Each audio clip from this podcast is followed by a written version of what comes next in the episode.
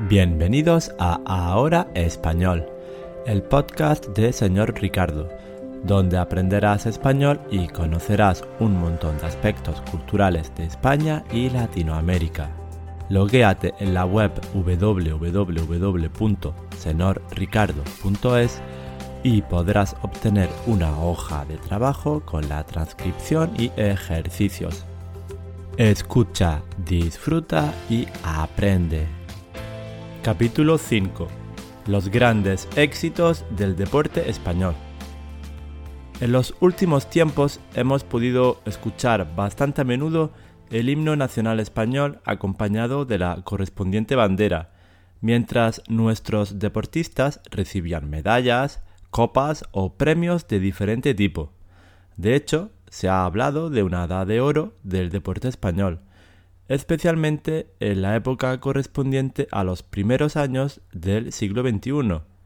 En deportes de equipo, individuales, en campeonatos mundiales o en los Juegos Olímpicos, España ha cosechado grandes éxitos. Vamos a ver cuáles son. Empecemos por el deporte rey, al menos en España, el fútbol. La selección de España tuvo su época dorada con futbolistas como Iker Casillas, Xavi Iniesta, Sergio Ramos, que conquistaron nada más y nada menos que dos Eurocopas de forma consecutiva, desplegando un fútbol total de pleno control ante unos rivales que no conseguían mantener la pelota más de dos pases seguidos. Sin duda, el mayor logro de esta selección fue el Mundial de Sudáfrica en el año 2010. El gol de Iniesta en el minuto 116 de la final se encuentra entre los más recordados junto a los 12 que España consiguió endosar a Malta en un partido clasificatorio en 1983. Seguimos con otro deporte de equipo, el baloncesto. Hay que decir que la tradición de esta disciplina en España viene de lejos. Muchos recuerdan la final del Campeonato del Mundo de 1984, cuando el combinado español se enfrentó contra los Estados Unidos de Jordan, en la que no se pudo conseguir el milagro. Pero todo ese esfuerzo se vio recompensado 22 años después, cuando España se proclamó campeona del mundo ante la selección de Grecia, con un apabullante resultado de 47 a 70.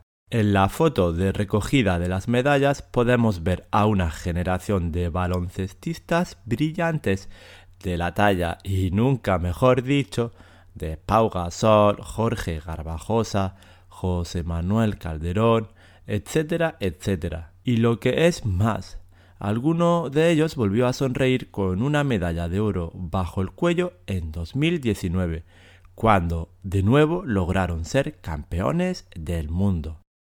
Si bien España ha cimentado sus grandes victorias en deportes de equipo, en los individuales también le ha ido bastante bien. Varios deportistas han logrado ser líderes y grandes dominadores en algunos de los deportes más practicados del mundo. Tenemos, por ejemplo, el caso del tenista Rafael Nadal, un referente no solo en el mundo del tenis, sino también como personaje público.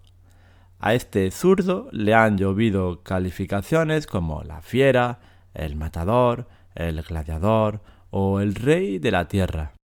Es en esta superficie, la tierra, donde ha conseguido más victorias, destacando los 13 triunfos en el torneo de Roland Garros, por lo que se le considera el mejor tenista de la historia en tierra batida.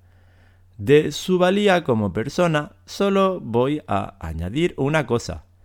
Hay una plataforma en España para convertir a Rafa en presidente del gobierno. Aparcamos a un lado la raqueta para subirnos a la bicicleta. Este medio de transporte ha sido uno de los que más alegrías ha dado al deporte español, y no solo durante la época de oro a la que hacía referencia anteriormente, Ya en 1959, Francisco Bahamontes ganó el primer Tour de Francia para España. Pero la figura que más brilla en este mundo de las dos ruedas es Miguel Indurain. Considerado uno de los grandes ciclistas de la historia, es el único que ha conseguido vencer en cinco Tours de Francia de manera consecutiva y uno de los pocos en conseguir el doblete de Giro de Italia y Tour de Francia en el mismo año. A él lo conocen como Miguelón y también es apreciado por su carácter tranquilo y modesto. Volvemos a coger la raqueta, pero esta vez la de badminton. Carolina Marín Martín, una chica de Huelva, consiguió el oro olímpico en 2016 en una disciplina dominada por las deportistas asiáticas. Ha sido la gran dominadora en el panorama mundial, consiguiendo tres campeonatos del mundo y sobre todo europeo, donde no ha tenido rival hasta en cinco ocasiones. Esta onubense, además, se ha convertido en un ejemplo de tesón y esfuerzo, admitiendo que entrena hasta la mirada y algunas de sus frases se han convertido en lemas para jóvenes deportistas. La más popular es aquella que dice Puedo porque creo que puedo. Nos metemos en el agua para bucear entre los grandes éxitos de la natación española.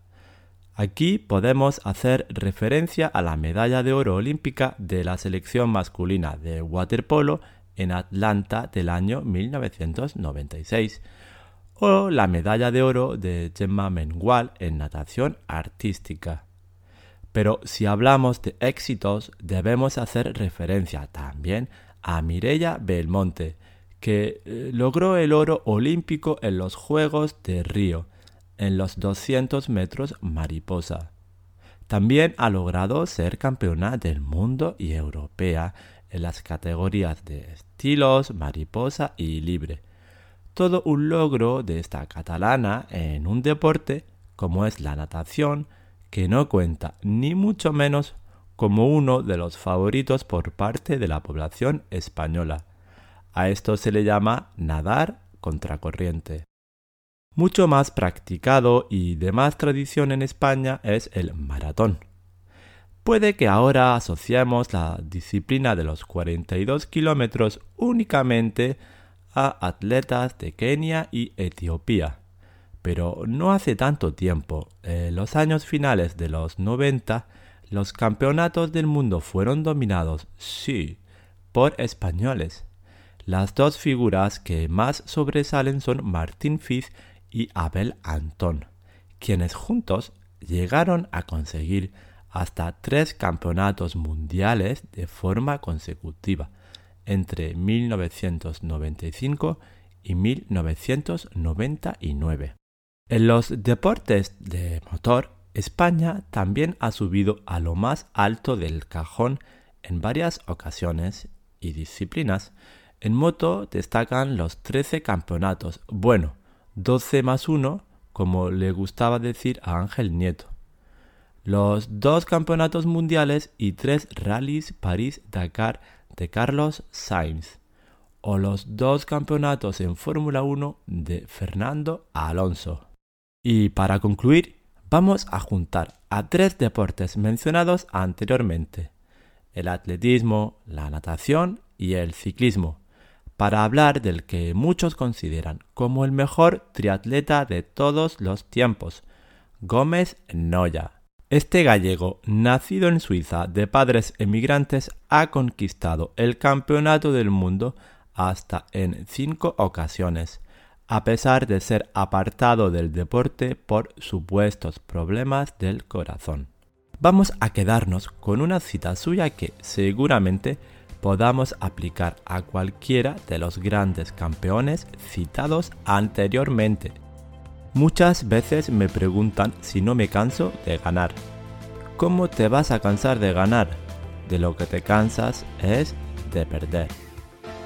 Si te ha gustado este capítulo, te animo a dar me gusta o comentar en la plataforma del podcast. Y ya sabes, el señor Ricardo te ofrece muchos otros recursos para seguir aprendiendo español.